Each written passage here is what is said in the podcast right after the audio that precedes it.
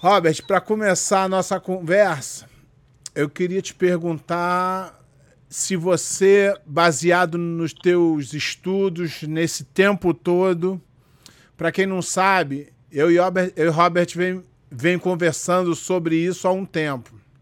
Né, Robert? Acho que desde quando Correto. tu começou. Eu achei a ideia muito interessante. Acho que pela primeira vez alguém se interessou em fazer sem começar a partir do princípio escolher um lado. Foi isso? É, esse era o plano, né? Era contar a história do jiu-jitsu sem políticas, sem facções, sem partidarismo. Porque eu vi que tinha muito isso, entendeu? Assim, ou você é pró-Grace ou você é anti-Grace. Eu acho que essa é uma visão muito simplista da história. Eu acho que história em geral, não só a história do jiu-jitsu, mas a história do mundo, ela não é tão simples, né? Ela é complexa, cara. Eventos assim que se, que, que se interrelacionam, é, personagens que têm um papel maior, maior ou menor, uns são exagerados, outros são omitidos. Então, eu queria muito, assim, buscar saber e conhecer essa história da maneira mais imparcial possível, que não é fácil, né? Porque muito que tem por aí é muito tendencioso, né? A história do jiu-jitsu é cheia de omissões e e exageros tal, assim, algumas pessoas assim até esquecidas completamente. Então, nós queríamos recontar a história da maneira mais honesta possível. E eu, eu, eu, digo isso, Pé de Pano, acho que ninguém ninguém está livre de, de, partidarismo, né? O ser humano, ele é, ele é cheio de opiniões. Mas, assim, eu acho que existe um esforço por parte da nossa equipe de contar essa história da maneira, de maneira correta. Então, é, esse sempre foi o nosso norte, esse sempre foi o princípio guia. Vamos tentar contar a história sem partidarismo.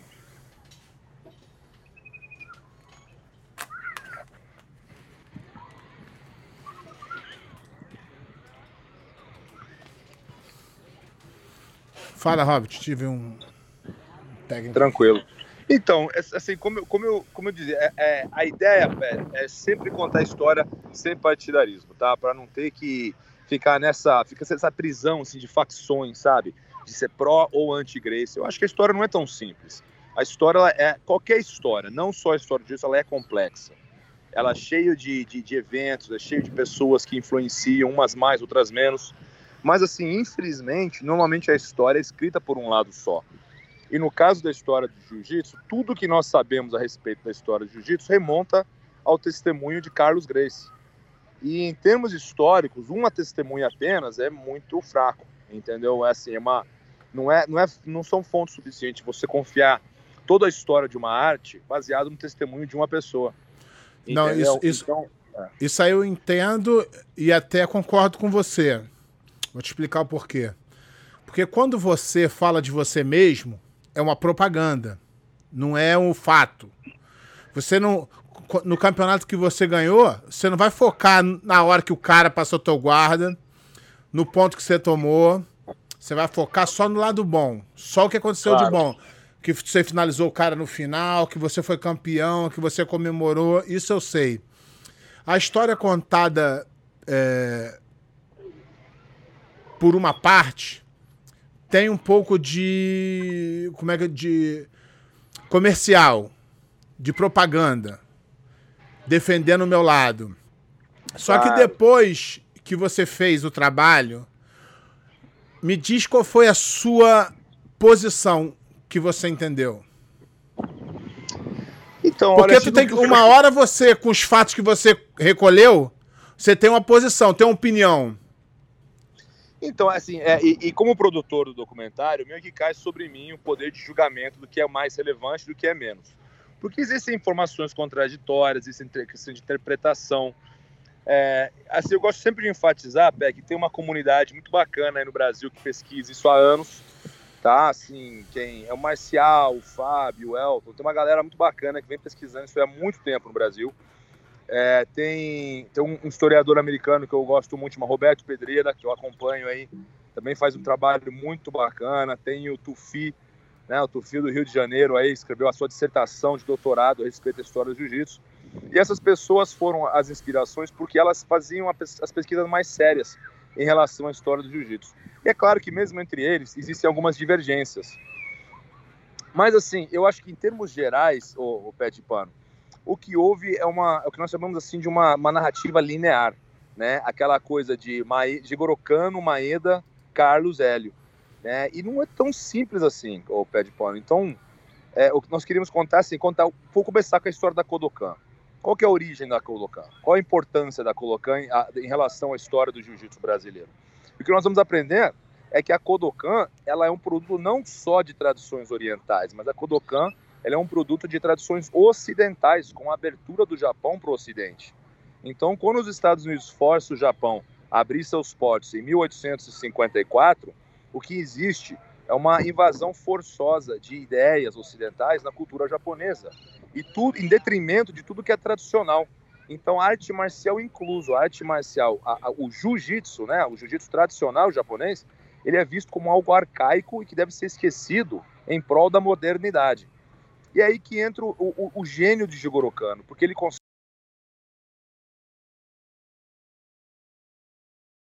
assimilar aspectos americano, né, ocidental, ele ideias da filosofia ocidental, é, modelo de educação, educação física, esporte, valores da cidade marcial para a criança, como, uma, como, como método de educação, essas são ideias não são nipônicas, elas são ocidentais.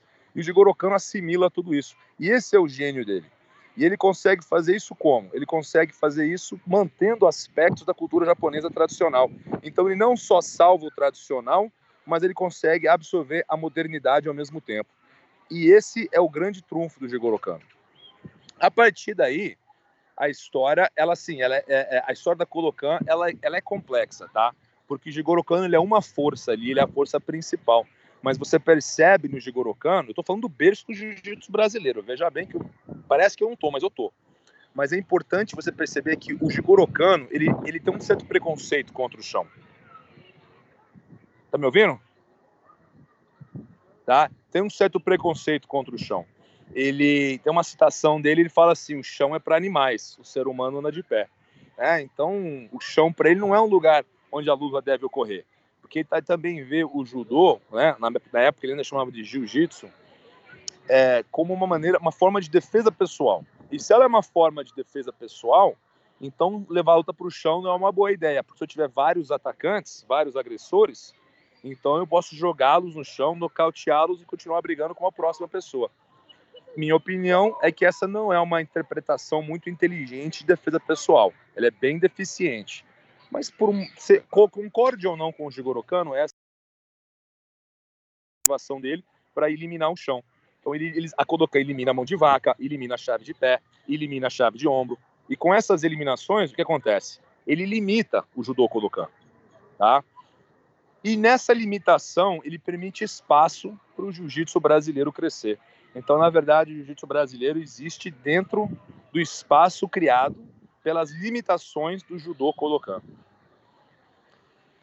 Tá, tá, tá me ouvindo, Tá. Então, então acontece? Então a, a, a história continua assim. Então, existem japoneses que saem do, do Japão por motivos migratórios, tá? De economia, não por motivos de serem missionários, ideólogos, né? Da, da, da do evangelho Kodokan, nada disso. Eles saem de lá porque eles estão buscando ganhar dinheiro. Então eles acabam trabalhando em circo, eles dão aula onde eles podem, eles lutam profissional onde eles podem e tal. Mas quando eles chegam no Brasil, o Brasil é um dos grandes centros da imigração japonesa, né? Mais para frente em sua história vai se tornar o principal centro de imigração japonesa no mundo se torna o Brasil. Muitos japoneses vêm para cá. Dentre eles, um que acabou, era famoso na época, chamava Conde Como. O apelido dele era Conde Koma, né? O nome dele era Mitsui Maeda, entre outros nomes que ele usou na carreira. Mas esse Conde Como é importante porque ele era famoso. Esse é o grande, o grande, a, a, a, a, a grande é, dádiva né, do Maeda para o jiu-jitsu brasileiro, na verdade, não é técnica, ela não é de, de, de ensinar vários alunos ou de espalhar o jiu-jitsu, é mais o fato dele ser famoso, né? E deu muita mídia para o Brasil na época, assim. Todas as, todas as pessoas queriam ser amigas do, do Maeda, por quê? Queriam ser alunos do Maeda. Porque o Maeda é uma pessoa influente, assim, ele é uma pessoa conhecida no jornal. Então, nos jornais, então muitas, muitos brasileiros passaram a falar que o Maeda era professor deles. Alguns com experiências muito breves, afirmavam ter aprendido o jiu-jitsu judô, né? Porque nessa época o jiu-jitsu judô é a mesma coisa, não, não uhum. havia distinção. É importante entender isso, tá? Porque isso cria uma confusão tremenda na cabeça das pessoas porque elas acham que assim como hoje elas são artes distintas, elas eram artes distintas naquela época e não é o caso. Naquela época são termos assim usados assim como nós usamos submission e sem kimono. Uhum. É a mesma coisa, assim, são termos interligados, tá? Mas e... em algum momento, em algum momento, o jiu-jitsu, né, que nem é jiu-jitsu, não é isso? Ele foi, é. ele foi abandonado. Na verdade, Pedipan, a segunda é a seguinte, Abandonado a, pelo o, nome termo... não, ter, não ter subido como o judô subiu. Alguém responsável resolveu, vamos tocar como judô, é isso? Não, o, o que acontece é o seguinte: o termo jiu-jitsu é um termo genérico no Japão, tá? Você falar né, na, na, no século XIX que você fazia treinar jiu-jitsu é como você falar que você treina artes marciais hoje. Uhum. Não diz muito a respeito do estilo. É um termo genérico, tá? Existiam muitas escolas, né, as luz, né, de jiu-jitsu. O Jigoro Kano fundou a sua própria escola, baseado na sua experiência na Chengin Ryu, na Kito Ryu, no Sumo e no Wrestling Ocidental. Então ele absorve um pouco de técnicas de todos esses estilos, ele cria um estilo próprio, que nós chamamos judô. O que acontece é que quando o Maeda, a confusão vem daqui, olha, quando o Maeda sai do Japão, ele, o Jigoro Kano não chamava a cada escola dele de judô, era jiu-jitsu.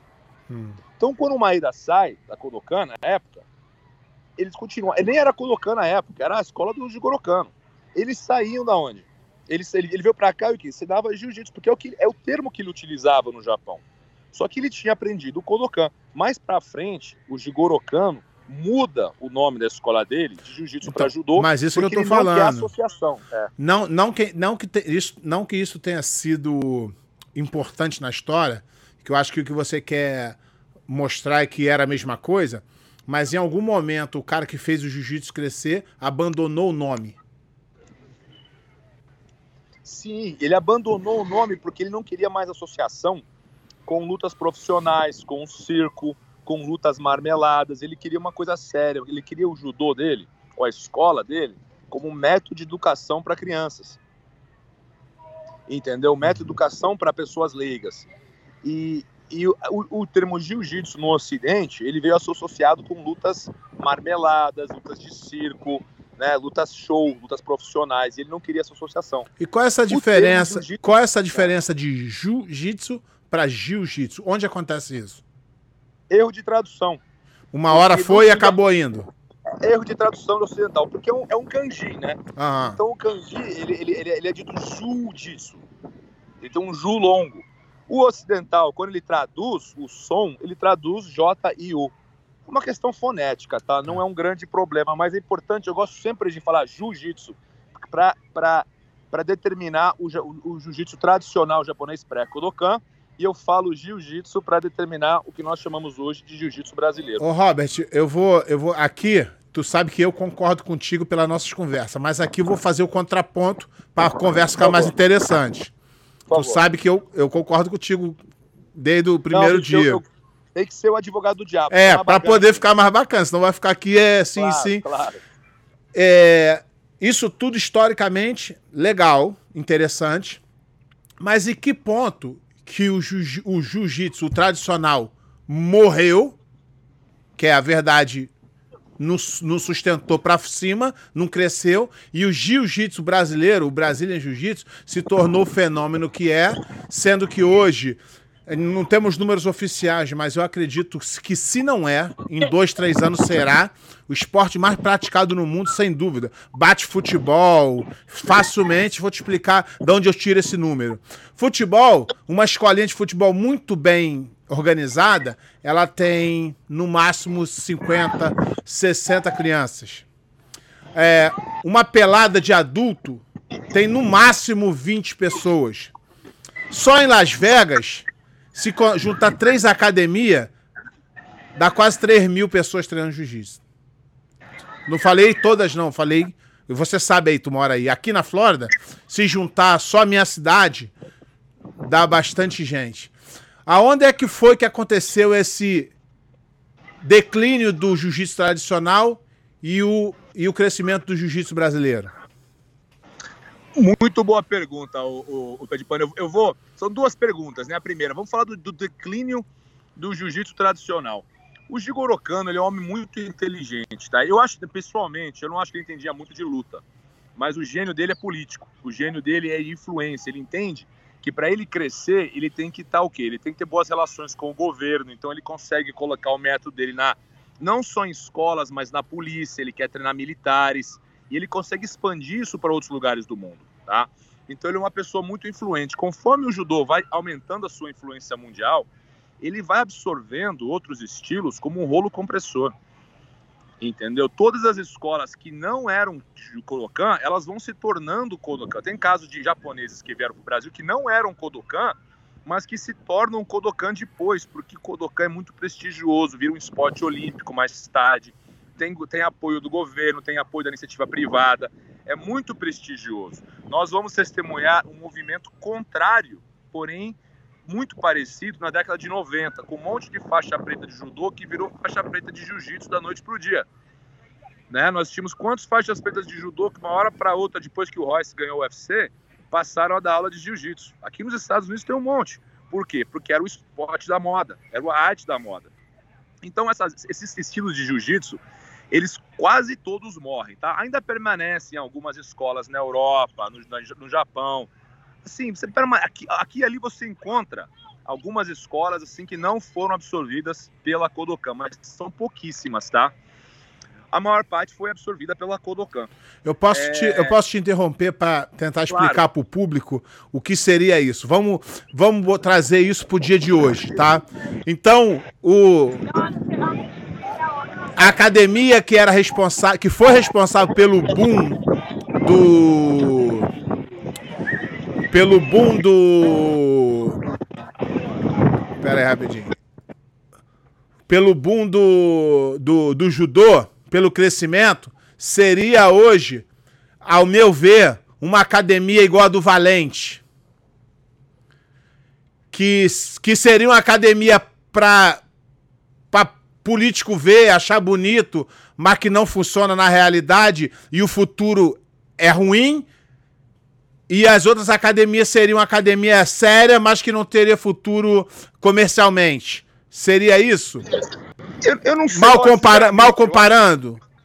Eu, eu, eu não sei. Ninguém, nós, ninguém sabe ao certo como eram ensinadas essas escolas de jiu-jitsu no período pré-Meiji. É, porque, mas quando, quando, tu, quando tu mencionou, o cara não era bom de jiu-jitsu, de lutas, mas era visionário, eu, eu linkei uma coisa a outra, entendeu? Porque os, os valentes, eles têm muito livro, muita história, mas eles não viveram jiu-jitsu. Eles não aprenderam jiu-jitsu. Eles não dão aula de defesa pessoal porque eles acreditam, não. Eles dão porque eles não sabem jiu-jitsu. Então, o, o, o, assim, em relação ao o Jigoro Kano, cara, por que, que eu digo que ele acho que não entendia de lutas?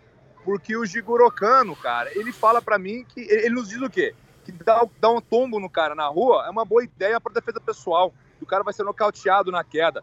Pô, Pedipano, aí você entende de É isso, mas é isso que eu tô falando. Nós sabemos que não é assim. É isso entendeu? que eu tô falando. Essa grande, essa sempre essa, essa discussão sobre ah, defesa pessoal é melhor do que jiu-jitsu, isso é uma besteira. Isso é idiotice. Um cara que é campeão mundial em qualquer faixa da IBJJF, pode ser o peso que for. Se um leigo for agredir ele, sem ele ter feito nenhuma técnica de defesa pessoal, ele vai bater no cara. É. E um cara, acho, e um cara formado, e um cara formado faixa preta pelos valentes, não aguenta cinco minutos com qualquer leigo mais forte. Essa é a minha opinião. Eu, eu acho assim, as pessoas pegam no pé no jiu-jitsu competitivo, que não é defesa pessoal, né? E eu falo assim, o Paulo Miau, ele dá um pau em 99,9999% da população mundial. O 0,0001% que ele não São bate, os outros maiores. Os MMA. É a galera do UFC. Mais treinado. Mas assim, é, então a galera pega no pé do pessoal da competição e não é assim. A gente sabe que não é assim. Mas uma coisa que o Jigoro Kano cria, para crédito dele, ele cria um ambiente de treino duro, de treino randori, aquela coisa de porrada. E a porrada que deixa o cara cascudo. Você sabe, nós sabemos disso, né, Pé de Pano? É a porrada que faz o campeão. Não é, não é o conhecimento mas, técnico. Mas tu sabe. Conhece, mas não sabe fazer. Mas tu sabe por que, que tu sabe disso? Porque tu viveu. Quem não viveu não vai saber. É, é, exatamente. Quem não viveu consegue idealizar. Aí fica aquela coisa meio que de coreográfica, né? O coreográfico funciona. Eu falei, meu amigo, tem que sair na porrada. É, só vai aprender a reagir numa, uma situação real quando você sair na porrada. Então, eu acho eu, que é um erro muito grande que algumas artes marciais cometem. Eu falo pros caras que a primeira lição que tu aprende no jiu-jitsu é quando o cara tá te esmagando, tu ter calma de respirar e, e, e, achar que vai sair dali. Essa é a primeira lição. Se tu não aprendeu isso, tu não aprendeu jiu-jitsu. Eu, eu, concordo, tá? Então, para mim, mas por que, que o Jigoro Kano, ele é, é assim, embora para mim ele não entendesse muito de luta, ele cria um ambiente de combate, um ambiente de sair na porrada. Eu desconfio que essa cultura existia em outras academias também. Ah, então, então a gente já descarta que ele não era igual aos valentes. Não, mas não, mas ele, ele não sei se, eu acho que ele não lutou muito, mas não, não, não, um mas ele quer, mas é. ele quer a verdade. Sim, ele, sim, ele entende me, pra, pra mesmo, porrada. mesmo sem saber como fazer, ele quer que o nego seja bom de porrada. Exatamente. Tá? Então, pelo menos ele faz. Mas assim, outras escolas de, de jiu-jitsu, eu desconfio que tinham um jiu-jitsu muito mais competitivo que o dele, muito mais sofisticado, inclusive. Eles talvez não tivessem influência política. Mas por que, que eu desconfio disso? Porque quando você vê escolas de judô kosen, escolas de judô, com um, um, um judô ou um jiu-jitsu mais voltado para o chão, você vê eles fazendo de la riva, você vê eles fazendo guarda X, até berimbolo eu já vi, 50-50. Ou seja, nós sabemos, Pano, que você não chega a essas conclusões sem muito treino competitivo. Então, e com certeza, essas academias tinham um ambiente né, competitivo com muito, muito rola, tá? É que o Jigoro Kano, eu acho que falta visão para ele, de repente. De repente, ele tinha uma, uma, uma ideia diferente para o judô dele. Ele não queria que a luta se desenvolvesse no chão, porque para ele o chão é sujo. Então ele não quer saber do chão. É um erro tático, na minha opinião. Mas ele cria o espaço para o jiu-jitsu brasileiro existir. Você, Agora, acha, você, acha, ele... você acha que ele tentou ah. moldar para ser mais vendável? Pode ser que sim, pé de pano. Ele é um cara preocupado com a, a, a aceitação do estilo dele né, em, ao redor do mundo. Ele não está só preocupado em ser eficiente. E de repente ele achou que o Amilock e a chave de pé eram muito perigosos que, mais uma vez, para mim, quem fala isso não entende de luta. Porque nós sabemos que mais machuca é queda e transição, não é finalização. É, não, mas, mas, o que eu tô falando é dois caras embolados no chão é mais feio do que dois caras dando uma queda plástica. É mais fácil de vender. Na hora, de tu, na hora de tu mostrar pra um político, ó, isso aqui vai ser o melhor do país, uma coisa mais bonita, eu sempre eu, eu via que o judô foi se tornando. Eu tinha essa visão que você mostra antes do seu estudo. Eu vi que o jiu-jitsu foi o judô foi se transformando numa coisa mais plástica para vender. Eu, eu, acho, eu acho bem provável isso, porque tem essa preocupação da aceitação mundial e realmente uma queda plástica é muito mais bonita de assistir do que um armlock da guarda que só entende quem luta. Quem não entende, quem não luta não, não, não entende do que está acontecendo ali. Então, mas é, eu acho que isso aí que você falou tem, tem, tem bastante lastro, sim, tá? É, Bom, em relação à expansão do jiu-jitsu no Brasil, eu acho que é aí que a gente tem que dar um crédito para a família Grace, principalmente para o Carlos e para o Hélio, porque existe uma insistência por parte deles em criar um espaço dentro do judô. Porque o que eles estão fazendo é judô. Eles ficam bravos, eles não gostavam, mas era judô. O Maeda não ensinou para ele outra coisa, porque o Maeda não conhecia outra coisa. O Maeda ele treinou sumo na infância, ele treina judô, ele aprende um pouco de catch wrestling, né, nas suas experiências internacionais. Mas assim, ele não, ele não, ele não, não tinha outra coisa para ensinar. Ele ensinou o que ele sabia, né? Assim, para outros brasileiros, né, não para o Carlos, que é outra história, tá? A gente pode falar isso mais para frente. Uhum. Mas assim, o jiu-jitsu brasileiro, ele, essa explosão, ela ocorre por, uma, eu diria até uma teimosia dos irmãos Grace de manter um estilo fora do Kodokan. Quando o mundo todo aceitou o judô, o judô Kodokan, eles não aceitaram. Eu posso te, eu posso te dar minha opinião sobre isso? Por favor. Sabe por que, que eles não queriam? Porque eles só seriam mais um. Então eles falaram: não, nós vamos fazer isso aqui que a gente inventou, que a gente fez, só é nosso. É, é totalmente diferente do que os caras fazem. Tô errado? A tua visão? Matou, cara. Eu, assim, eu, eu não gosto de falar dessa maneira, Você falou da maneira um pouco mais franca. Né? É, é, exatamente. Porque, porque. Não, mas também não tem problema nenhum. Mas também não tem problema nenhum, não. Se eles fizeram dessa forma, eles escolheram essa forma. Mas assim, eu não consigo imaginar alguém com a personalidade do Carlos e do Hélio, né? Sendo abaixo dentro da hierarquia colocando. Uhum, uhum. Eu não consigo imaginar um monte de japonês mandando no Carlos e no Hélio. Eles jamais aceitariam. E também Eu ele... acho que esse é o grande problema. E de como eles... eles não aceitaram. E como eles não tiveram grande suporte da parte deles, eles romperam e criaram a coisa deles. Seria isso? Foi isso mesmo. Eles criaram um. Assim, quando, ó, acontece o seguinte: eu, eu determino, eu identifico três momentos da separação do jiu-jitsu brasileiro do judô Kodokan. O primeiro se dá em 1935, na luta do Hélio Gracie com Yasuichi Ono, onde eles não conseguem mais concordar nas regras. Não, essas discordâncias nas regras, elas sempre existiram. Mas da luta do Ono foi um absurdo. Eles não conseguiam concordar na regra. Eles já não concordam mais. Para você ter uma ideia de como a luta se desenrolou, o Hélio foi derrubado 32 vezes. Mas a luta é empate. Por quê? Porque o Hélio não queria ponto. Mas imagina tomar 32 quedas numa luta. Tá entendendo? Ou seja, o Hélio sabia que na, em pé ele não ia ganhar dos japoneses. Tá? O segundo momento que nós identificamos é a fundação da Federação de Guanabara em 67, que ali eles já criam uma regra que é inspirada. A, a federação é inspirada pelo judô. O modelo de faixas, né, os campeonatos, tudo isso aí, é, assim, a, a pontuação não, a pontuação é diferente. Então, quando você vê a pontuação sendo diferente, você já consegue chegar o quê? Um esporte novo. E o terceiro momento é a fundação da Confederação Brasileira em 94.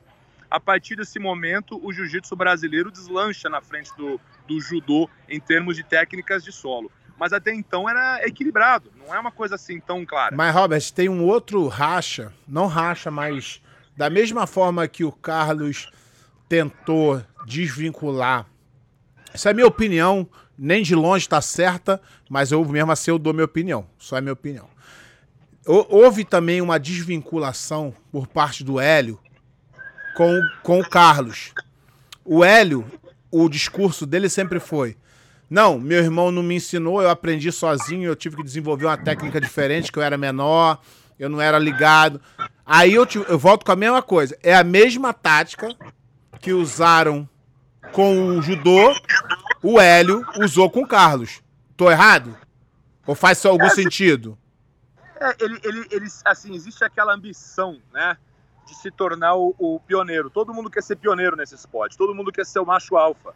As pessoas não querem falar, eu aprendi com ele, ou aquele cara do meu lado é muito melhor que eu. Tem a questão vaidade aí também. O cara não quer admitir, aquele cara era muito melhor que eu, me ensinou tudo que eu sei.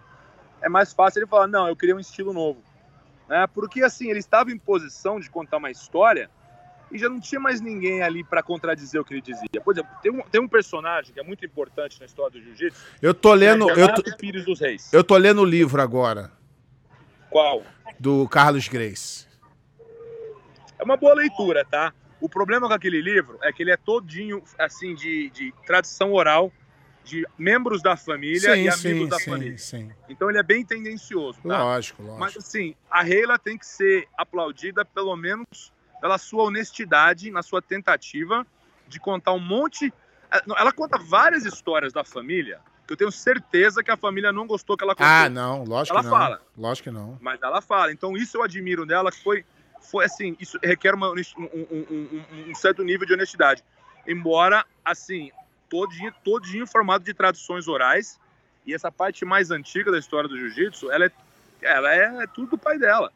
É a única fonte ali, é o pai dela. Volta tudo nos relatos do pai dela, do Carlos Grace. Então, temos que ser suspeitos, né? Porque o testemunho, como você disse, beneficiava ele próprio. Então, o testemunho dele é suspeito, né? Então, nós não podemos ter Olha único, só, é. A única fonte. Então, é válido, mas tem que ser repensado pelo fato de ser propaganda para ele mesmo. Eu tava conversando com um amigo meu sobre você deu uma entrevista e eu não vi, não quis ver e o Valente deu uma outra entrevista. E as pessoas falaram: "Ah, o que o o que o o Valente falou faz mais sentido. Falei, lógico, se você quer ouvir aquilo, vai fazer mais sentido para você. A verdade é muito mais difícil de, de ser digerida do que o que você quer ouvir. Né? Se eu chegar aqui e falar assim, ó, o Robert é muito bom, o Robert é isso, o Robert é aquilo, esquecer todas as suas derrotas, você vai falar, não, faz sentido o que ele tá falando. Não é mentira, mas se você ver só um lado, você acaba contando uma, uma, história de um lado só. E uma história de um lado só não é muito interessante. Exato. E, olha, eu, eu, nós entrevistamos os irmãos Valente. é, é. então, essa, então, mas essa, essa é a pergunta que eu quero fazer. O que te levou a entrevistar os caras que não viveram jiu-jitsu, que não sabem jiu-jitsu? Qual o motivo? Repete a pergunta?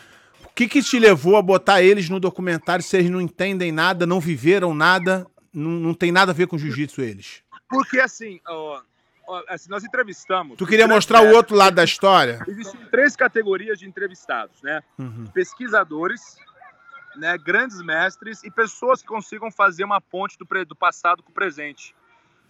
O Pedro, ele, ele, a pesquisa dele, é, ele conhece bastante. Então ele, ele, assim, ele entrou como pesquisador. Ele entrou como pesquisador. Ele entrou como pesquisador e também como alguém que treinou com o Hélio. Né? Mas, fez, mas fez uma aula particular com o Hélio, não bota ele em lugar nenhum. Mas assim, o, Pé, vamos, vamos lá. Existe assim. Ele nem treinar jiu-jitsu, ele treinou. Que, ó, nós entrevistamos o Carlinhos, o Robson. Não, eu sei, eu sei. Eu, eu só queria saber o que, que te levou a, a, a escolher ele. E, e, e não, não, é crítica, não, é só para saber mesmo.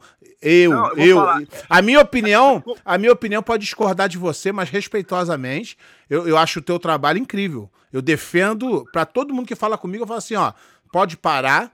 O cara viajou, o cara procurou, o cara abriu espaço para todo mundo. O documentário dele eu ainda não vi, não sei o resultado, e ainda que seja tendencioso, é um tendencioso de um trabalho muito bem feito, que ele foi em vários países, procurou várias pessoas e botou lá, cada um tira a sua conclusão, né? Que as pessoas falam, ah, ele tá sendo tendencioso, que ele é de uma linha, não sei o que. Eu não acho nada disso. Eu acho o trabalho do Robert excepcional, excelente. Foi o primeiro cara que resolveu fazer da forma correta, não de achismo, não entrevistando os amigos, porque o resto foi tudo feito assim. Então, obrigado, Pé, obrigado de coração, obrigado. Assim, realmente eu não, eu não tenho um. Em inglês a gente fala, I don't have a dog in this fight, né? Eu não tenho um uhum. cachorro nessa briga, não, cara. Eu não sou de partido eu nem também acho. Eu Mas também nós acho. falamos com os valentes porque de, entre todos os, os entrevistados da família Grace, os que melhor conheciam a história da família Grace e estavam melhor posicionados para defender a, a, assim o lado do Hélio principalmente eram os irmãos Valentes não tinha Assim, porque quando a gente começou conversando com o Robson. Mas tu, sabe, mas tu sabe a história eles deles? repetiam o que o Carlos dizia. Eles repetiram tudo que o Carlos Eu sei, dizia. mas eles não tinham que falar além disso. Entendeu? Mas vocês sabi, você, sabe, você sabe a história dos Valentes? Eu não conheço a história deles, assim, eles, além de que eles fizeram eles eram alunos do Hélio. Eles fizeram jiu-jitsu muito pouco na infância. Eu procurei saber. Muito pouco, pouquíssimo. Aquela criança que faz jiu-jitsu uma vez na semana, duas. Mas bem pouco, por pouco tempo. Nunca foram bons foram para a escola, vieram para os Estados Unidos fazer é, faculdade, já com 18 anos. Que hora que ele aprendeu jiu-jitsu? Isso que é, que é a minha pergunta o tempo inteiro. Quando? Tu acha que com 18 anos tu é capaz de largar todo mundo, aprender jiu-jitsu sozinho e dar aula? A história, Mas, a história deles é o seguinte: não tinha o que fazer aqui. Trabalhar no McDonald's é 7 dólares a hora, dar aula de jiu-jitsu na garagem dá mais dinheiro. E aí virou um business. Não, não tem. É, não... Ah, qual é a hora? Assim, eu não conheço. Por exemplo, tá? se eu pegar. Ó, se eu pegar a tua biografia, né? Porra, o Robert treinou jiu-jitsu ali, treinou lá, foi campeão. Ainda, ainda, Robert, que tu não tivesse sido campeão, tá? Ainda que você tivesse perdido todos os seus campeonatos, ainda que você não tivesse medalhado nenhum campeonato que você medalhou, se você tivesse vivido a vida que você viveu, eu ia te dar a mesma credibilidade que eu te dou como campeão. Agora, se na, se na tua história não tem vivência de jiu-jitsu, para mim não vale nada. Então, eu assim, o Pé de Pano, veja bem, nós não. Nós, pouquíssimas pessoas podem falar da história do jiu-jitsu com alguma autoridade. Algumas delas que poderiam, né, como Pedreira, como Jorge Medi, nem quiseram nos dar entrevista. Sabe? Aí teve um outro lá de Manaus lá que queria receber para dar entrevista. O Rorion pediu dinheiro para dar entrevista. A Reila pediu dinheiro para dar entrevista. Então, assim, a pessoa que está mais qualificada para falar para o lado do Hélio, defender ao lado do Hélio, era o São José não, sim. não tinha ninguém assim, mas nem próximo a eles, qualificação se você fala, nível de conhecimento histórico. Se você né? fala para mim que ele entrou como pesquisador, sem problema nenhum. Ele entrou como pesquisador e é um pesquisador do lado do Hélio, né? Sim. Ele, ele pesquisa o que interessa para ele. Para ele. A, a, a, realidade é que quando ele começou a treinar jiu-jitsu, o Hélio já não dava mais aula. Essa é a verdade. Então, eu, eu, eu, eu, não conheço, Pé, mas assim, eu não tô. Assim, ele como os competidores eu realmente não conheço, porque não é da minha época. Eu não tô menos familiarizado com a cena de jiu-jitsu no Rio de Janeiro, né? Eu sou de São Paulo. Mas, é, então, pesquisadores e pessoas que foram promovidas pelo Hélio. Agora, realmente, além disso, eu não conheço a história deles, eu não posso comentar. É, eu perguntei, Mas, é. eu fui perguntar a pessoas que viveram, que tiveram acesso, que conheceram. E a história que eu, que eu descobri foi essa. Eles não fazem o caô ah, por fazer. Eu... Eles fazem por não saber. Eu não posso comentar, Pet Pode ser verdade, mas eu, realmente eu não saberia dizer. Mas assim, é, nós queríamos assim, tem aquela divisão também, Pé, daquela, daquela história do, do, do, Carlos contra o Hélio, né? Quem que é o verdadeiro pai do jiu-jitsu brasileiro? E nós queríamos ter representantes dos dois lados, nós queríamos dar sim, voz para todo mundo. Sim. Tanto é que nós tentamos entrevistar o Rorion e a Reila. Eles não quiseram ser entrevistados, nós tentamos o medir. O Pedreira é o mais, maior conhecedor da história do jiu-jitsu, é um americano, tá? Se chama Roberto Pedreira é pseudônimo, ele não é brasileiro, mas ele usa o nome de brasileiro. Tu me falou isso. Mas ele é um acadêmico americano, mas é o que mais conhece a história de Ele não quis dar entrevista.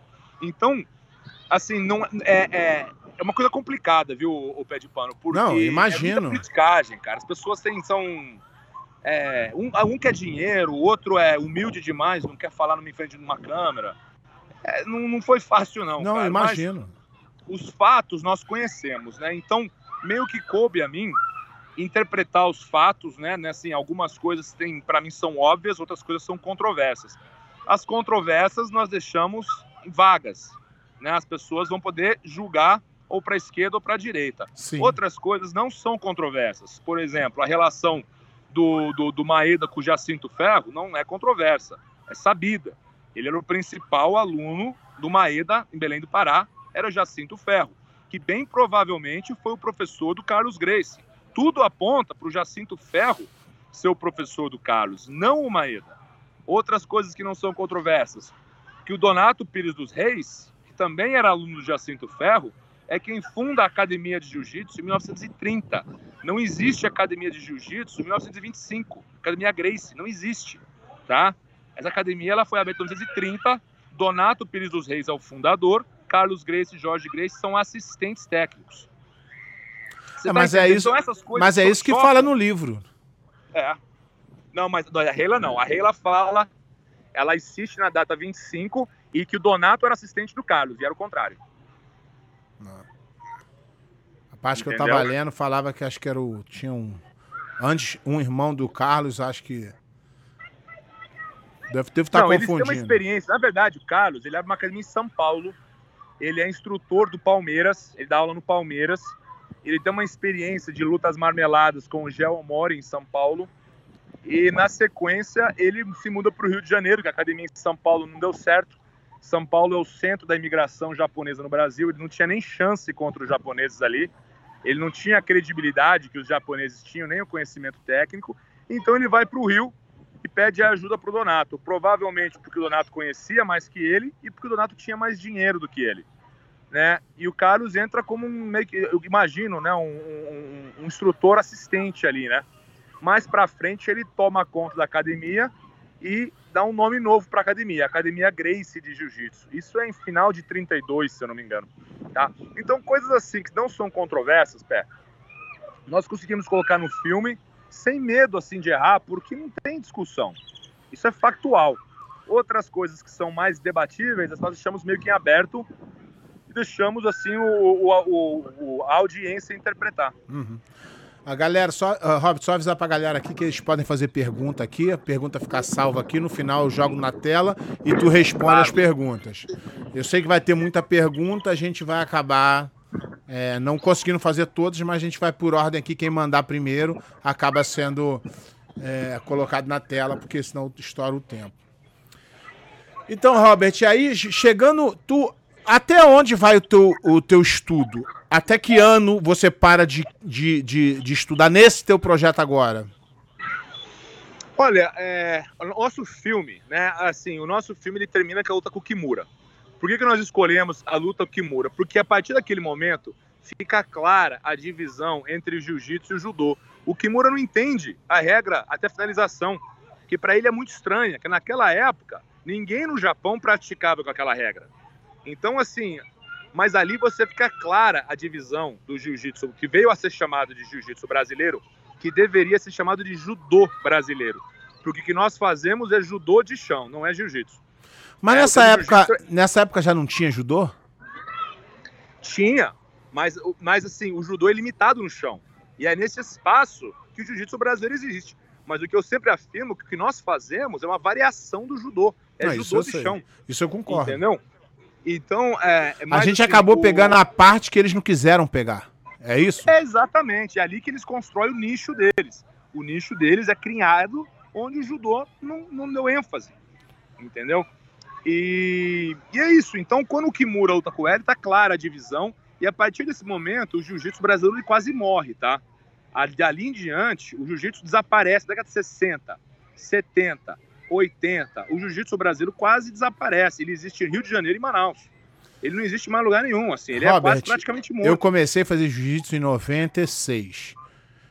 Em 95, 94, o jiu-jitsu não existia no, no, no, Rio de Janeiro, se não fosse em Copacabana, Barra e algum, alguns lugares do subúrbio. É isso mesmo, eu acredito. Porque tô te falando, eu... eu tô te falando a minha vivência. Eu comecei jiu-jitsu é. tarde. Eu comecei jiu-jitsu tarde. Quando eu, quando eu era criança, eu cresci no interior de São Paulo. Eu nunca tinha ouvido falar de jiu-jitsu de...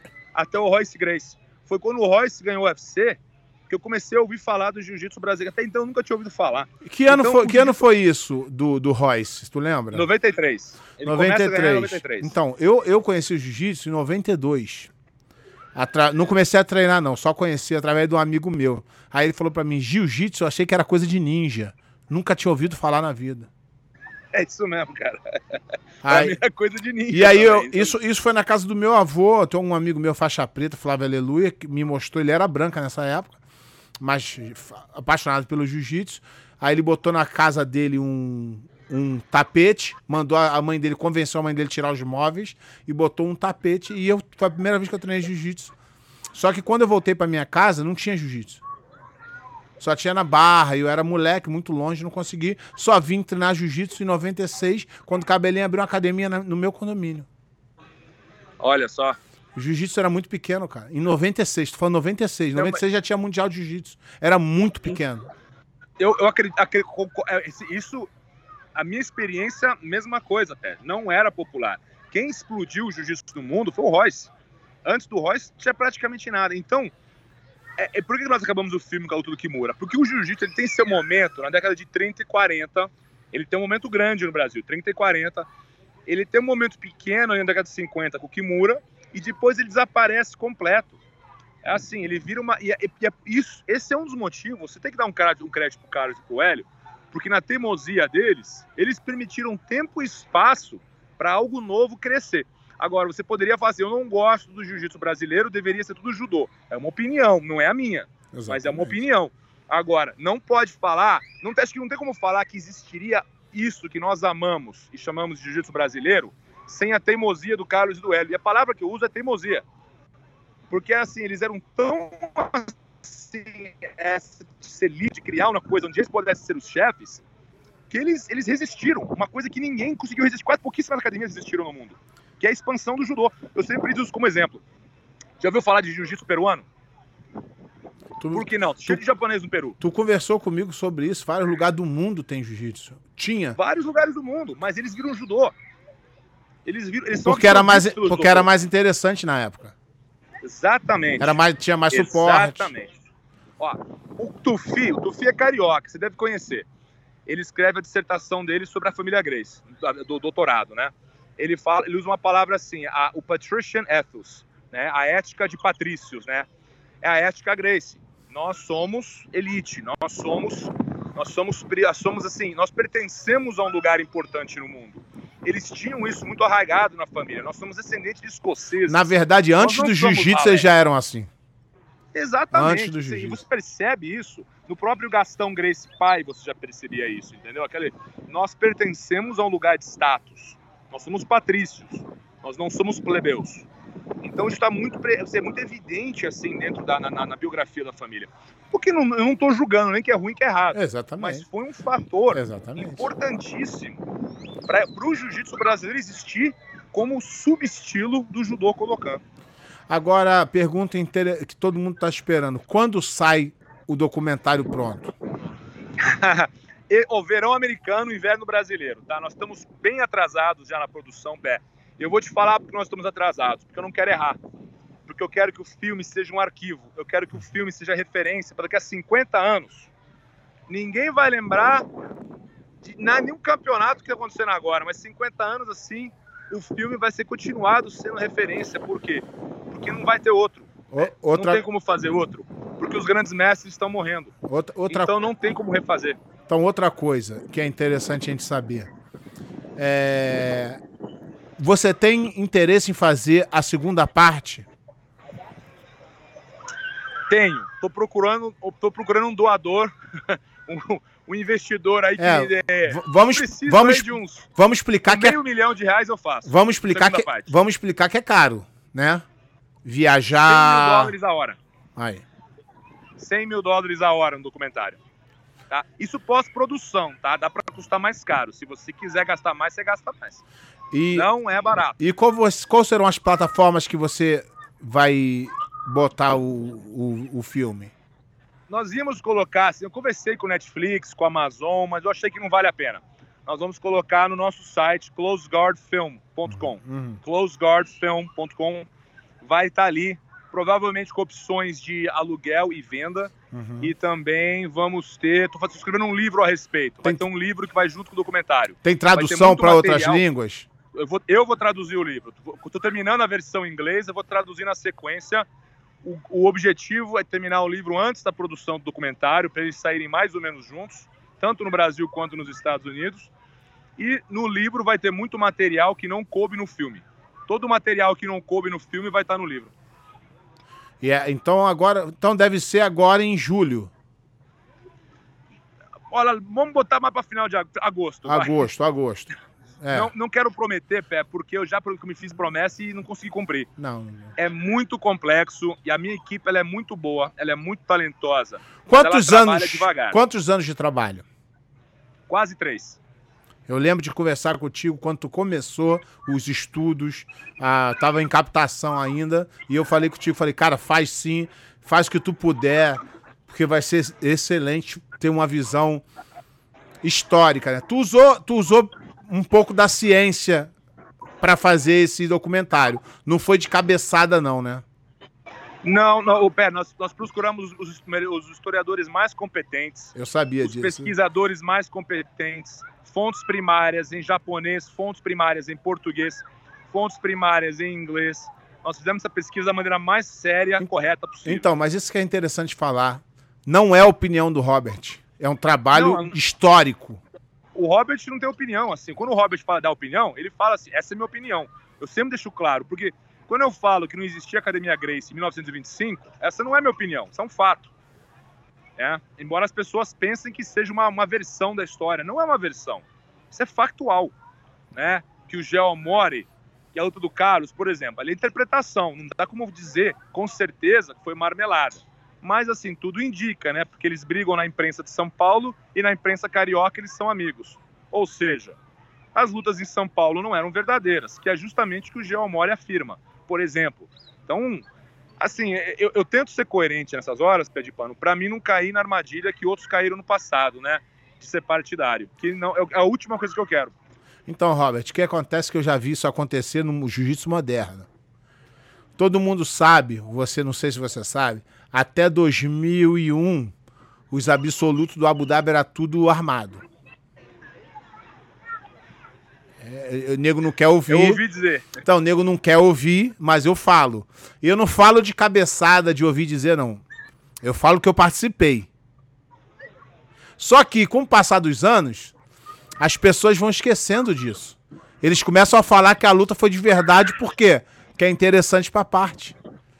Então, o que, que acontece também nessa época aí? Aconteceu a luta, marmelada. Mas é interessante contar? Vamos contar. Claro. Tô falando é jiu-jitsu é, moderno, 2001, hein? Tô falando 2001, ó, hein? Ó, pra ser uma base, tem um segmento nosso no documentário onde nós falamos da importância, veja bem, a importância das lutas marmeladas no desenvolvimento da luta no Brasil. Sabe por quê? Porque se não tem luta marmelada, pé, eles tinham morrer de fome. Exatamente. Esses caras não tinham como viver sem fazer luta marmelada. Se hoje. E não tinha público... luta, e não tinha luta verdadeira também. Tinha, assim, uma. uma não, não, então, mas, não, mas tu, tinha que, tu tinha que criar. É, é assim, porque na verdade não vendia pé de pano. Se hoje o público não entende luta de chão, tu imagina na época, no começo do século XX, onde as pessoas nem sabiam que era arte marcial, nem sabiam que era uma faixa preta, nem sabiam que era um luta, cara. Não tinha nem educação de Hollywood, não tinha. Tu imagina sem nada disso, os caras lutando no chão. O público ia vaiar. Então Exatamente. existe uma necessidade de fazer luta marmelada quase todo mundo cai a armadilha disso, né? Menos o Hélio, né? Uma coisa que o Hélio, assim, todos os defeitos dele ali, uma coisa que ele, que ele tinha, ele não fazia outra marmelada. Isso de acordo com o Jorge, tá? O irmão dele, o Jorge Grace, que inclusive não era nem amigo do Hélio, eram inimigos nessa época, né? Então, Jorge era um cara que você, assim, você vê, assim, a biografia dele, é um cara muito bacana, assim. Você vê que ele é um cara muito gente boa, um cara descolado, falava a verdade, sincero. Ele era muito, assim, diferente do Carlos e do Hélio, no sentido de que ele não tinha essa coisa de criar uma dinastia. O Jorge era normal, cara. O Jorge era um cara simples. Por isso que eu vinha gostar muito dele, assim, né? Dizem que ele lembrava muito Carson, né? É assim, muitas pessoas já, já chegaram a essa conclusão, que ele era um cara bacana, tal. Ele não era um cara, assim, é, é, é vidrado, assim, na, na, na, reputação, no nome, no legado, né? Não teve vários filhos, tal. Então esses personagens, para mim, assim, eu, acho que é importante trazer eles à tona. Eu acho, uma, acho uma, uma injustiça tremenda deixar eles serem enterrados. Não, não, mas eu falei isso contigo desde o começo. A história tem que ser contada verdadeiramente. Não a opinião, não quem já tem a mídia. Em, em... Eu, tô, eu, eu, eu bato aqui na tecla muito que a nossa mídia especializada é muito ruim. É verdade. Hoje, ela é, ela é muito ruim hoje. Eu tô falando, tu, o teu trabalho foi dificílimo. Pra tu achar coisa. Aí o nego falou assim: ah, não, mas o Valente mostrou um, uma coisa do jornal. Eu falei: é, o cara chegava lá no jornal, aqui, ó. Eu lutei, eu ganhei, foi assim, foi assado, publica aí. A matéria vinha pronta pra divulgação. Então aquilo ali era muito mais um comercial do que uma matéria de, de jornal. É verdade. Tô mentindo alguma? Assim, com, com certeza. Ó, mas veja bem, os jornais, né? Tem jornais que, assim, que eram prof, assim, eram mais, uma postura mais crítica e outras que eram mais uma postura mais amistosa em relação à família Grace. Mas eu acho que o historiador sério, ele olha para todos. Você Sim. olha todas. O bom historiador, na verdade, ele é um psicólogo também. Porque o historiador ele tem que conhecer a natureza humana. Você vê, esse cara tá com caô. Você vê os objetivos do cara. Você fala assim, esse cara, ele tá assim, ele tá exagerando porque beneficia. Quando a gente fala assim que o, Maeda, que o Carlos exagera ou mente sobre a sua relação com o Maeda, assim, nós estamos vendo a psicologia humana também. Se coloque no lugar do Carlos. Você é novo, não, tá, não, não, treinou, não tem treinado jiu-jitsu há oito anos, tá oito anos sem treinar. Tu vai para São Paulo, tu é ambicioso, tu quer, é quebrado, tu vai para o centro da imigração japonesa, tu quer lutar, aí os japoneses perguntam você com quem você aprendeu. Você sabe que no Belém do Pará tem um cara chamado Maeda que os japoneses vão reconhecer imediatamente. Você fala o quê?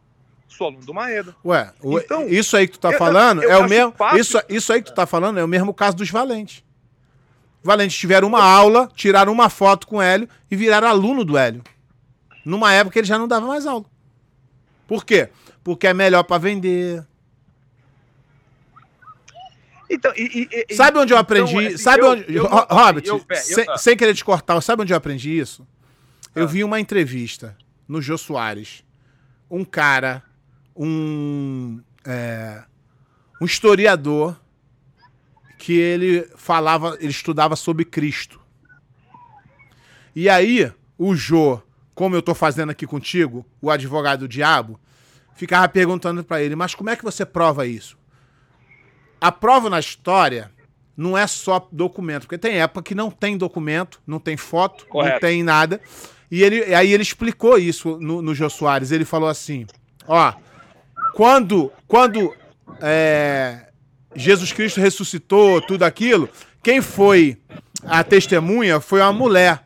A mulher não tinha voz na época. Então isso é um, é um fato que mostra que eles não estão fazendo propaganda. Então tem outras formas de você provar que aquele oh, fato. Porque o cara falando pro bem dele é propaganda. É, é suspeito, né? Com Exatamente. Certeza. Aí tu, não, já, tu, tu fala sobre, mas não dá tanta ênfase como um historiador. Então, eu, é importante, assim, o historiador ter esse discernimento. Na verdade, no meu livro, tenho um capítulo todo no livro justamente sobre isso, né? Nós estamos entrando no, no, no, reinado da filosofia da história, né? Qual o papel do historiador? Como que o historiador deve agir? Ele deve ser um apaixonado partidário, né? Em termos políticos, ele é um fanático de direita ou ele é um fanático de esquerda?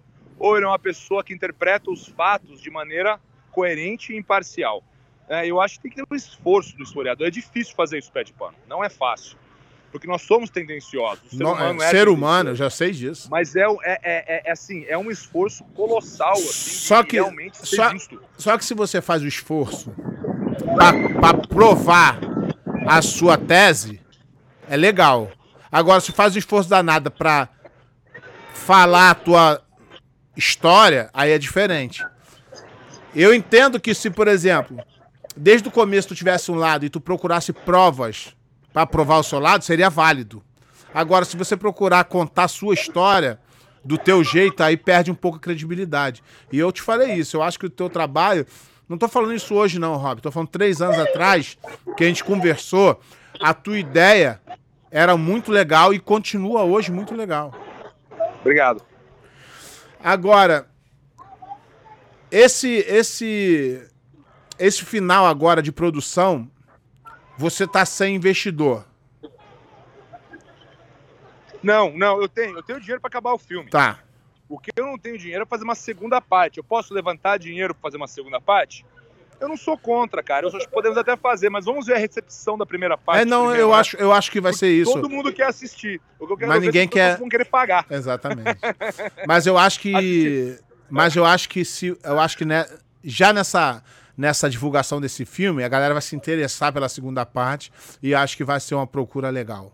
Eu acho que vai, vai funcionar legal. Tomara, Pé. Nós precisamos vender muito aí para empatar. Tá? Eu, eu sei, com, eu assim, sei. Eu tenho uma, uma obrigação com o Meyerbeck Kassiev, do ACB, né? Uhum. Que é o checheno, que é o investidor do documentário. Foi um cara, assim, fascinante, cara. Foi um cara que caiu do céu, Pé. Qual é o, cara... qual é o, qual é o... Tu me falou isso. Qual é o custo hoje? Qual foi o, o custo? Qual foi o custo do documentário hoje? Ainda tem mais? Olha, não, eu, eu não quero falar o, o, o, número exato, tá, Pé? Mas põe assim, um documentário custa fácil, fácil, 100 mil por hora. Então tá? vamos então, dizer uns... É, tá? Isso aí é um custo baixo. Eu tá? sei, vamos botar uns 300 mil dólares de gasto nesse projeto. Por aí. E é muito dinheiro e é muito trabalho. E até agora você não recebeu nada por isso, foi todo o dinheiro investido. Ah, se o, o, o, pé de pano, pô, tu sabe quanto nós ganhamos no seminário, é, eu sei. trabalhando aí. Cara, eu dediquei milhares de horas da minha tu vida. Deixa de, tu, tu não só não ganha. Pesquisando, cara. Pesquisando. Eu não, eu não, sou pesquisador profissional. Eu virei pesquisador aí para poder dar um pouco de sustentação para essa história. Por quê? Porque eu não queria ser um cara só eu não queria cometer o erro que outros cometeram. Então foi um trabalho assim grande da, parte da produção. Mas assim, eu acho que vale a pena, cara. Não é nem pelo dinheiro que eu faço isso. É, não, não. legal, assim, você vai entrar pra história do jiu-jitsu. É. Mas, mas, se não assim, ganhar também, você vai. Se não ganhar, não. teu nome vai estar na história do jiu-jitsu. Sabe o que o Meyerbeck falou para mim? Quando eu tava indo embora, o idiota que não, não cala a boca nunca, né? Aí na hora de ir embora, porque ele concordou em me dar o dinheiro, ele falou assim, ó, tá aprovado. Aí eu falei, mas ó, tem uma chance de que eu o filme não vai empatar. A maior parte dos documentários são, são no prejuízo, né? Não são lucrativos, né? Assim que eu terminei de falar, eu falei, Robert, cala a boca, cara, tu é idiota, cara. Tu é muito burro, cara. Aí ele falou assim para mim. Ele falou assim para mim, não se preocupe com o dinheiro, desde que você conte a verdade. Pronto. Aí. Isso Pô, aí já cara, te... assim, fantástico, cara. Ele tá mais preocupado com a verdade que com o dinheiro. Não, mas isso é óbvio. Eu, quando você falou isso, provavelmente eu espero que dê muito dinheiro, porque você merece pelo trabalho. E eu até acredito que vai dar. Mas se não der, vai ser, vai ser prazeroso para você dizer que você fez um trabalho assim. Eu, é, eu vou estar na minha cama de morte, meu leito de morte um dia, pé de pano, vou falar, meu, eu fiz isso. Eu, eu fiz muito pelo assim, jiu-jitsu. Eu, eu, eu, fiz uma pequena parte aí, assim, não, mas tem gente que tá pesquisando isso há muito mais tempo que eu. Eu não quero ter crédito Ué, mas por não, coisas que eu não fiz. Mas não, mas, mas, assim, mas não divulgou pro grande público, não adianta ficar guardado. Pode ser, mas assim, eu, eu conheço, parte, eu conheço pessoas, eu, eu verdade... antes de te entrevistar, eu conversei com várias pessoas que tiveram acesso à, à vida ali. Do, do, mas eles são pessoas. A hora que essas pessoas morrer, acabou. Se você não documentar, se você não botar num vídeo, e isso dá trabalho, nem não é ninguém que quer. É isso. Então, assim, eu, eu falo sempre isso, Pé. Eu não sou o cara que mais pesquisou, eu não entendo de filme e eu não tenho dinheiro. Mas eu era o cara que estava posicionado ali para conseguir o dinheiro, encontrar os pesquisadores né, e encontrar a equipe de, de, de, de, de filmagem assim para fazer um negócio bacana. Então, essa foi a minha contribuição, porque tem gente que está pesquisando isso há muito mais tempo que eu, e eu sempre deixo isso claro, eu não, eu não quero ser eu não quero tirar crédito aí de quem assim de quem inspirou a pesquisa o filme na verdade né que ah, que ajudou também né claro não é, então pô então, todo tem uma galera no Brasil é muito bacana aí que ajudou a minha equipe aqui em Virgínia ela é muito talentosa, tá? Mas assim, trabalham devagar. A minha única crítica a eles é essa. Eles trabalham bem devagar. Mas se for um bom trabalho, vale a pena. Mas é, é, exatamente. Eu não, eu não pego no pé porque eu quero que o trabalho seja excelente. Eu vou te mandar uns videozinhos depois para você, né? Precisa tá. compartilhar, não. não para você dar uma. Ter... Eu, eu tenho acompanhado o Instagram lá do, do, do filme. E, porra, eu tenho visto coisa muito interessante. O trabalho foi bem feito, Robert. Parabéns. Eu ainda não Obrigado. vi tudo, mas eu vi que foi gasto tempo. Você foi em, loco, você foi lá, você tentou. Ainda que você não tenha conseguido fazer tudo que você quis, mas foi a tua ideia, foi a, a verdade. Robert, agora vamos. A intenção foi essa. Vamos, vamos agora começar a responder aqui a galera, que tá cheio de pergunta aqui. Tá? Vou botar as perguntas aqui no ar e vou te fazendo aqui. Rafa Rosendo, tem uma dúvida. Quais as linhagens mais conhecidas? E vem todos do Maeda? Ou tem outros judocas diplomatas que ensinaram a arte? Família Sá, Fados, Grace, quem mais? Olha, veja bem, o, o... existem várias linhagens que não são pelo Maeda. Várias. Mas são todas absorvidas, absorvidas pela Kodokan. Tá? Tudo que não é Kodokan, existem as linhagens do Carlos e Hélio, que, né, que são quase todo mundo. Tem uma linhagem aí pequena do Gastão Grace, existem linhagens do Jorge Grace, todas dentro da família Grace. Existe uma linhagem no Nordeste do Francisco Sá, que é Takeu Iano e Jorge Grace, embora o que eles pratiquem não seja exatamente como o nosso jiu-jitsu, seja um pouco diferente do nosso, tá? Mas é uma linhagem que você poderia dizer que não é Grace.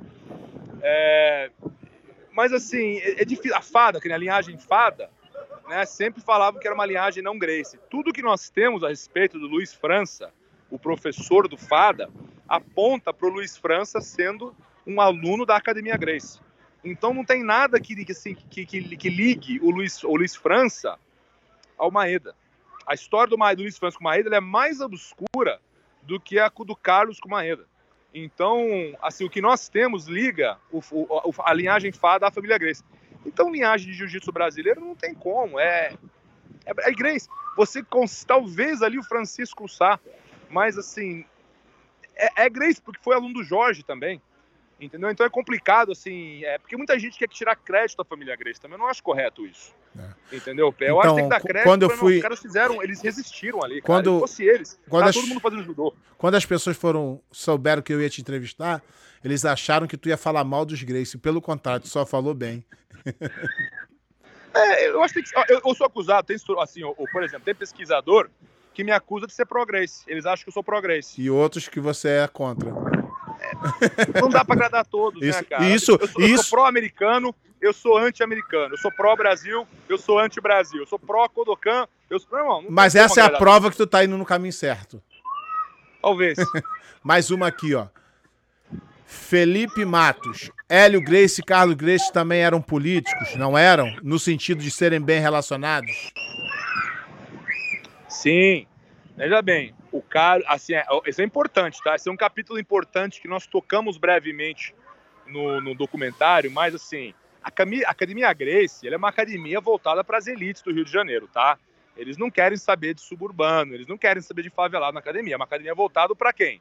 Para ator, para diplomata, para homem de negócios. Então, eles a, muito bem relacionados. Academia Essa... Grace, Academia Grace no centro do Rio, o cara chegava lá, o kimono dele tava lá pronto, limpo, era uma coisa é. elitizada mesmo, isso é verdade. É bem elitizada. Então, o que acontece?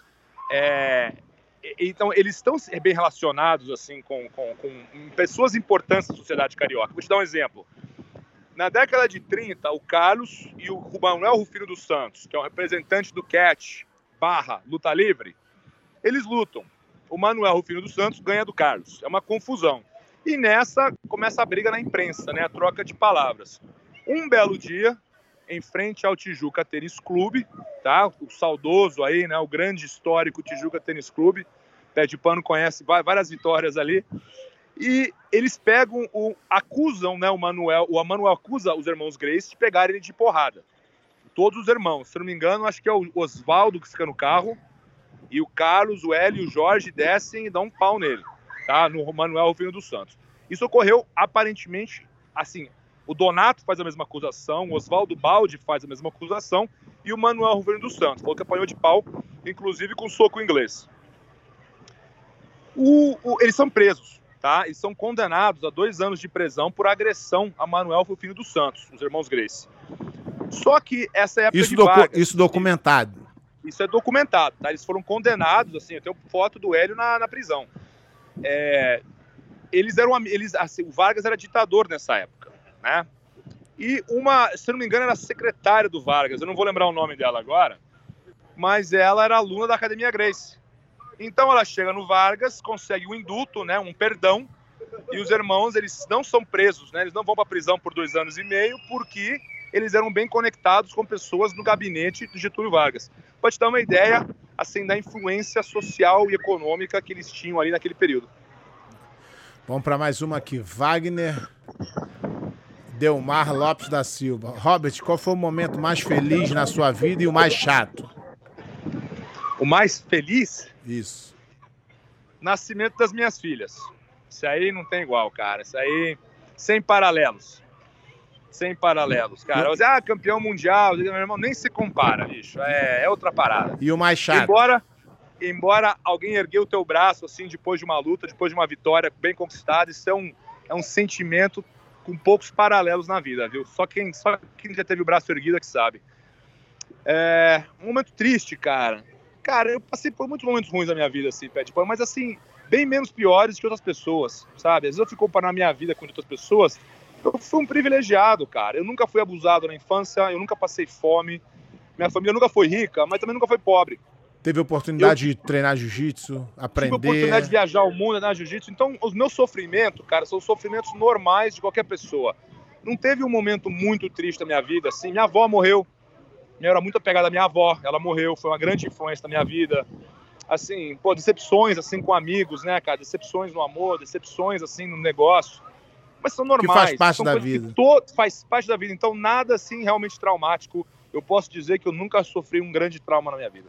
Ó, tem uma pergunta aqui. Isso aqui quero ver se tu vai responder, se tu é historiador mesmo. Tiago Ti, quem graduou os valentes?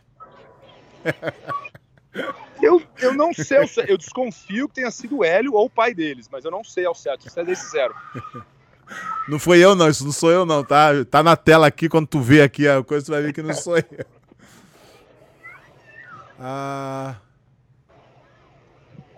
Aqui, essa aqui é interessante. Eduardo uh, Siqueira. Espera aí que eu vou botar aqui na tela. Eduardo Siqueira, fala pé, fala Hobbit. O que te levou a querer fazer esse projeto? Conseguiu ter contato com a cultura japonesa? Digo de conseguir informações, pois tanto japonês falando quanto escrito para o ocidente é difícil de entender. Tá, vamos assim, vamos, duas perguntas, né? A inspiração e o contato com a cultura japonesa. Nós fomos, né, para o Japão, já tinha ido para o Japão algumas vezes, mas dessa vez eu pude conhecer o japonês um pouco mais a fundo eu sou um apaixonado pela cultura nipônica, embora tenha minhas diferenças, né? Eu sou, eu sou bem brasileirado em alguns, algumas coisas, né? Se eu chegar atrasado, eu não quero ninguém bravo comigo. Mas, assim, o japonês é bem pontual, ele é bem organizado, assim. Eu admiro muito a cultura nipônica. Mas teve uns momentos muito bacanas no Japão, assim. A entrevista com o Yuki Nakai foi fantástica. É, eu, é, você via, assim, uma, uma humildade do japonês em relação ao jiu-jitsu brasileiro. O americano hoje cria o American Jiu-Jitsu, né? Você vê um certo rancor ao brasileiro. Você sabe disso que você mora nos Estados Unidos. E o japonês, que poderia ter um rancor muito maior, não tem. Pelo contrário. Pra São eles, agradecidos, assim, né? É, quando, quando, quando chega no, no, no quando o jiu-jitsu brasileiro chega no Japão na década de 90, eles estão confusos. A reação deles é confusão, sabe por quê?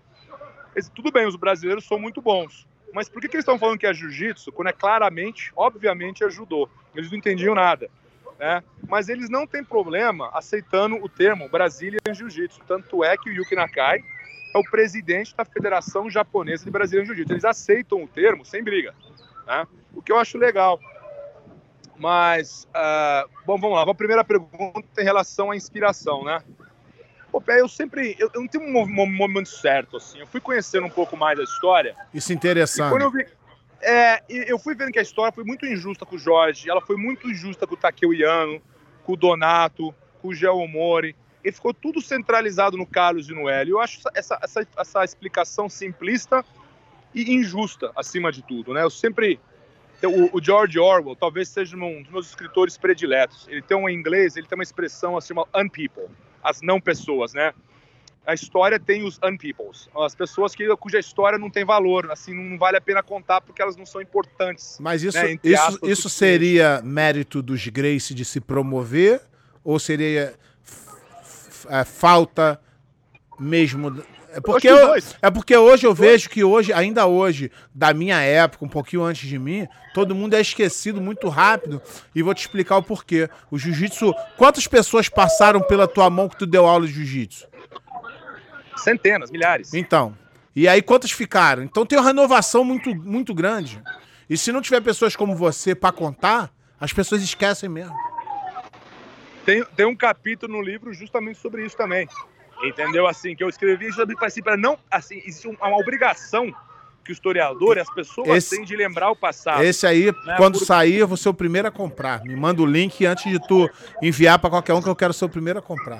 Não, manda, manda uma cópia para você. Não, não, eu quero você comprar. Não, eu quero comprar. Obrigado. Eu quero comprar.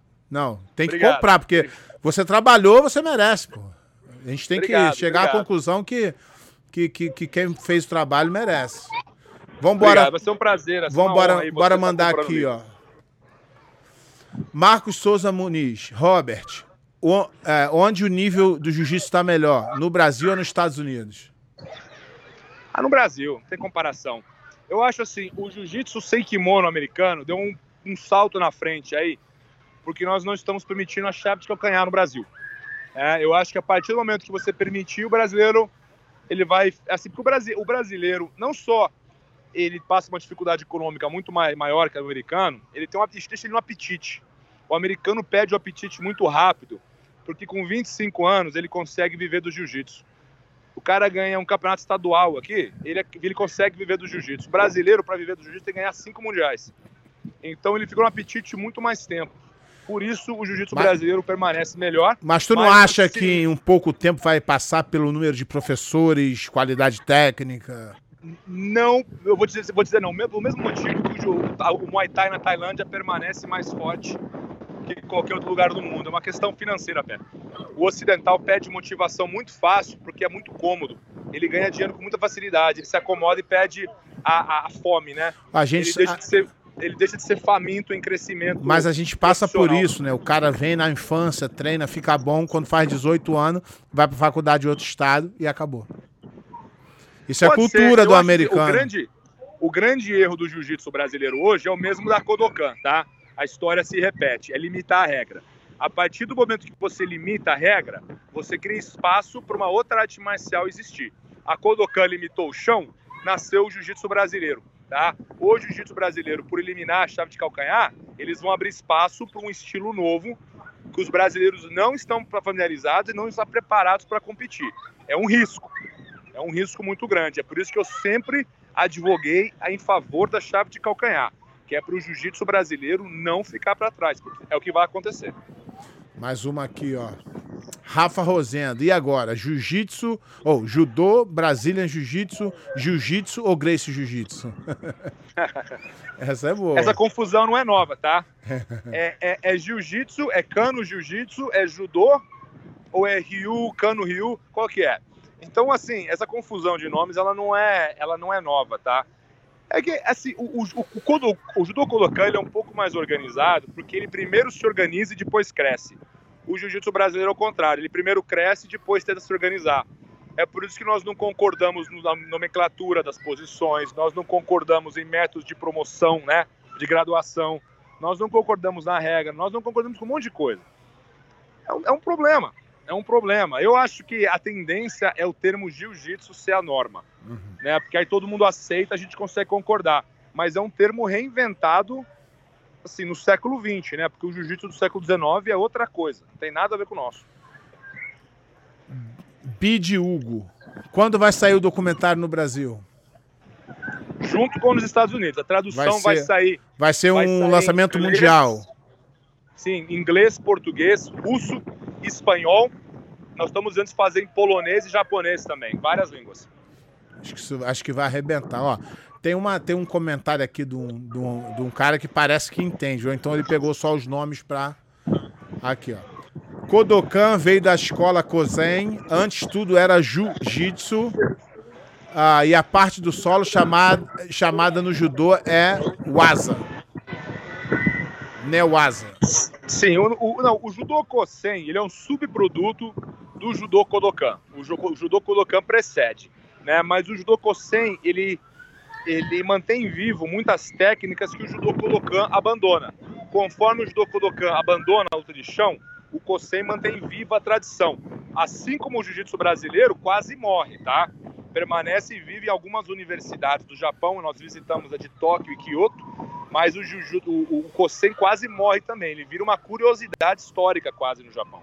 Ele deixa, não é uma, uma, uma, uma prática de massas como o judô, né? Mas é, o judô Kosen, ele é muito parecido com o brasileiro, para quem não conhece. Na verdade, ele é idêntico, muda, um pouco a regra só. Mas permite chamada de guarda, é guarda aberta, é triângulo, guarda X. Menos desenvolvido que o nosso hoje muito mais desenvolvido que o nosso na década de 50, 60, 70, 80. É na década de 90 que o brasileiro dá um salto na frente. Vamos lá.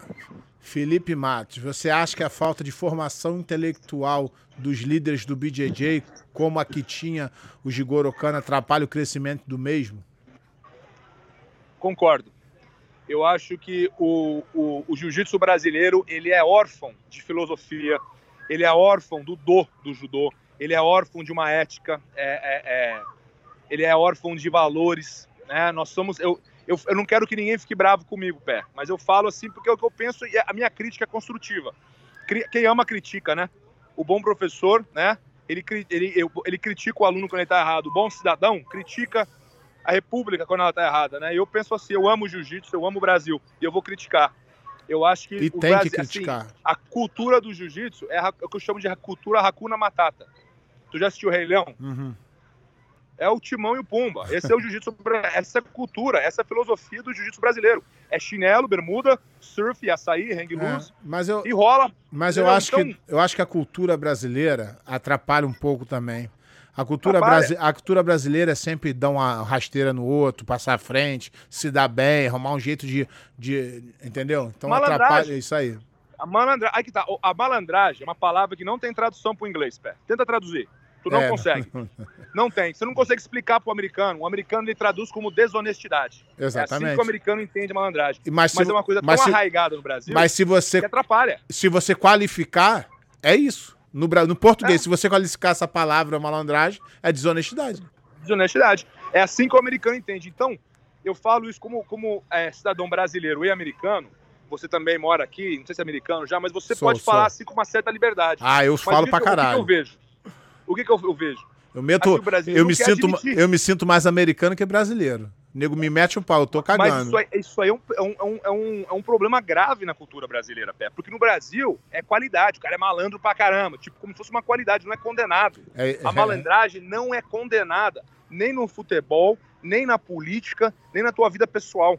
E a malandragem tem que ser condenada. Isso é um problema. Então, o Brasil, com todas as suas qualidades, existem muitas no Brasil, eu amo esse sim, país. Sim, sim. É, mas não é, per... ele é órfão. Mas não é, órfão mas não é perfeito ética. como nenhum lugar é perfeito. é perfeito. Mas você vê no Japão, existe uma ética, um respeito, eu uma hierarquia. Eu amo a cultura valores, do Japão. Assim, que eles respeitam. É, é que, que no Brasil é, é, é, meio que é circo, cara. É carnaval, é bagunça, é jeitinho brasileiro. As pessoas vão levando assim. Isso, é um pro... Isso para mim seja o maior problema no Brasil, acima da corrupção né? Tudo isso. Você chegar para mim o problema maior a, a, é esse problema a, cultural. A corrupção é resultado dessa cultura. É exatamente. Ela está abaixo disso. A corrupção é uma expressão da malandragem. Exatamente. Vamos para outra aqui. Essa aqui é para fazer propaganda, hein, ó. Gilson Apurinã Peixoto. Onde adquirir o livro? O livro? É. Estamos negociando aí. Estou falando com o Marcelo Alonso aí do Portal do Vale Tudo. Mas eu tô não, falando com uma vai, outra editora. Mas vai ter plataforma digital? Que eu acho que é interessante isso, hein? Talvez, talvez no Kindle aí em português, aí no Amazon, né? Mas Vamos aqui ver. vai ter. Em, mas, em, mas eu quero trabalhar com uma editora no Brasil aí, porque eu acho que vai assim. Vai ser uma não, boa. Assim, é, fazer... lógico. Mas ter o livro é, é, é muito bom. Porque, sabe por que eu decidi fazer o livro, Pé de Pano?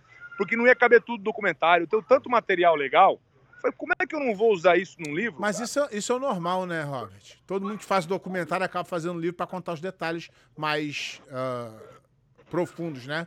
Porque não claro. cabe né, no tempo hábil de um documentário. Aqui, ó. Isso aqui é uma pergunta. É... Vou botar aqui, isso aqui é para mim, tá? É, Breno Moreira Ribeiro. Farei alguns questionamentos. Primeiro, Pé, percebo que você tem alguma perseguição sobre os valentes. É, Breno, você não deve ser do jiu-jitsu, não deve conhecer o jiu-jitsu. Então você por isso que você está falando isso. Em nenhum momento eu persegui e falei nada das, da pessoa dos valentes. A minha questão é técnica. Eles não conhecem o jiu-jitsu, não viveram jiu-jitsu para poder dar aula de jiu-jitsu. É a minha opinião. Se você gosta ou não, é uma, é, um, é, um, é uma opção sua. Mas eu vivi jiu-jitsu, aprendi com os Grace, morei com os Grace, eu tenho, eu tenho bagagem para poder ter opinião. Se você não gosta, me desculpa, mas é, essa é minha opinião e eu posso ter minha opinião. A segunda, Breno Moreira Ribeiro de novo. Segunda, sobre as lutas armadas nos Emirados Árabes e como você participou disso. Terceiro, qual a justificativa que os Grace não quiseram falar no documentário? É, Breno, realmente tu é um cara que não entende nada de jiu-jitsu, não sabe nem do que tá falando. Nunca, nunca teve luta armada nos Emirados. É, a luta foi, a luta foi combinada de, de do ADCC. São duas coisas completamente diferentes. A ADCC era uma época que o jiu-jitsu era defendido e depois tinha outras artes marciais, wrestling e e os americanos, e os caras faziam uma armação para fechar só brasileiro, para dividir o dinheiro. Era uma coisa só sobre dinheiro. Luta armada não era para ninguém ser campeão. E Robert, por que que você, por que que os Grace não quiseram falar no documentário? Não, mas falar. Nós nós falamos com o Royce, nós falamos com o Robson Grace, com o Carlinhos Grace, com a Kira Grace. Nós não conseguimos falar com a Reila e com o Horion. A Reila e o Horion, é, assim, os Grace que eu mais queria conversar porque a Hayley é biógrafa do pai, então ela conhece bem a história. Estudou. Eu queria dar a ela a chance dela defender o livro dela. Né? Porque assim, o nosso documentário contradiz muita coisa que está no livro dela. Então, eu assim, da maneira mais. Eu, de maneira sincera, eu digo assim, sem. Não uma, em forma de debate, em, em confronto, assim, mas realmente a ela uma chance de se defender. E o Horion, porque o Horion foi. Ele foi precursor, um dos precursores do jiu-jitsu nos Estados Unidos, ele acompanhou esse boom. Ele é o filho mais velho do Hélio ele, ele tem assim, ele contou essa história, da história do Jiu-Jitsu tantas vezes, em tantas entrevistas, que eu queria que ele repetisse isso no documentário. Mas eles queriam dinheiro, eles queriam dinheiro para ser entrevistado e eu não concordei em pagar. É, Cláudio Ribeiro, qual é o nome do filme? Close Guard, The Origins of Jiu-Jitsu in Brazil. No... Guarda fechada, as tá. origens do Jiu-Jitsu no Brasil. Tá bom, vamos aqui, tá vindo mais perguntas aqui. Ah, Gilson Apurinã Peixoto de novo mandou mais uma pergunta aqui. Há algo sobre o Fuzen Jiu-Jitsu? E Sim. sobre o combate Cano Jiu-Jitsu e o Fuzen Jiu-Jitsu? Sim, né? foi o combate que convenceu o Jigoro Kano a manter alguns aspectos né, do chão no, no, no judô dele, porque até então ele era contra. E o jiu-jitsu brasileiro existe porque manteve esses determinados aspectos no judô Kodokan. Então o Fusen Ryu indiretamente influencia o jiu-jitsu brasileiro, porque ele, ele, é, ele é o que convence né, a Kodokan a manter o chão. Mas entrevistamos um professor de Fusen Ryu no Japão. Foi uma entrevista bem bacana, assim, foi uma das poucas escolas aí que sobreviveram ao avanço da Kodokan, aí, que é um rolo compressor histórico, né? Assim, a Kodokan cresce numa velocidade absurda mas eles sobreviveram. A academia dele era bem pequena e era na garagem da casa dele. Ele tinha dois alunos. Pra você ter uma base. Aqui, ó, fugindo um pouco de assunto, o Fernando Camp. O pé, fugindo um pouco do assunto, pergunta pro Hobbit se o ACB irá voltar com lutas de kimono. Era um campeonato top. Eu fiz uma promessa para eles que quando eu acabasse o filme, eles iam ser os primeiros a assistir. Eu vou entrar num avião, eu vou até a Chechênia, a primeira tradução do documentário vai ser em russo, tá? Não é nem inglês nem português, vai ser russo. Que eles, eles poderem assistir. E quem sabe eu não convenço eles a voltar. Eu já tentei uma vez, não deu certo. Mas eu vou tentar fazer eles, convencê-los a, a, voltar aí um evento, nem que seja todo mês, mas dois eventos anuais. Exatamente. Eu acho que se eles fizeram um trabalho bem feito, eles passam uma DCC, eles passam a confederação, eles têm, eles têm o potencial de ser a maior organização da história do jiu-jitsu. Eles têm tudo na mão. Eu já falei isso para eles, mas vamos, quem sabe eu não convenço. Isso aí. Davi Veloso, você já teve alguma desavença com Herman Gutierrez? Esse é o maior picareta da história eu, do jiu-jitsu. Eu nem sei dessa história, eu tô nem, Davi Veloso. Saber, cara. É, Davi é, Veloso. É um, é um bandido, vai. É, mais uma pergunta, eu preciso ir, tá? Minhas filhas estão aqui com cara. Tá. Elas estão perdendo a paciência já comigo. Tá, tá acabando aqui, vou escolher a última aqui pra tu poder ir embora e tem mais uma. Uh... Aqui, ó. Isso aqui pra acabar. Gisso uh, Purinã Rob, na sua pesquisa você conseguiu identificar a passagem do Maeda em Manaus antes de Belém do Pará?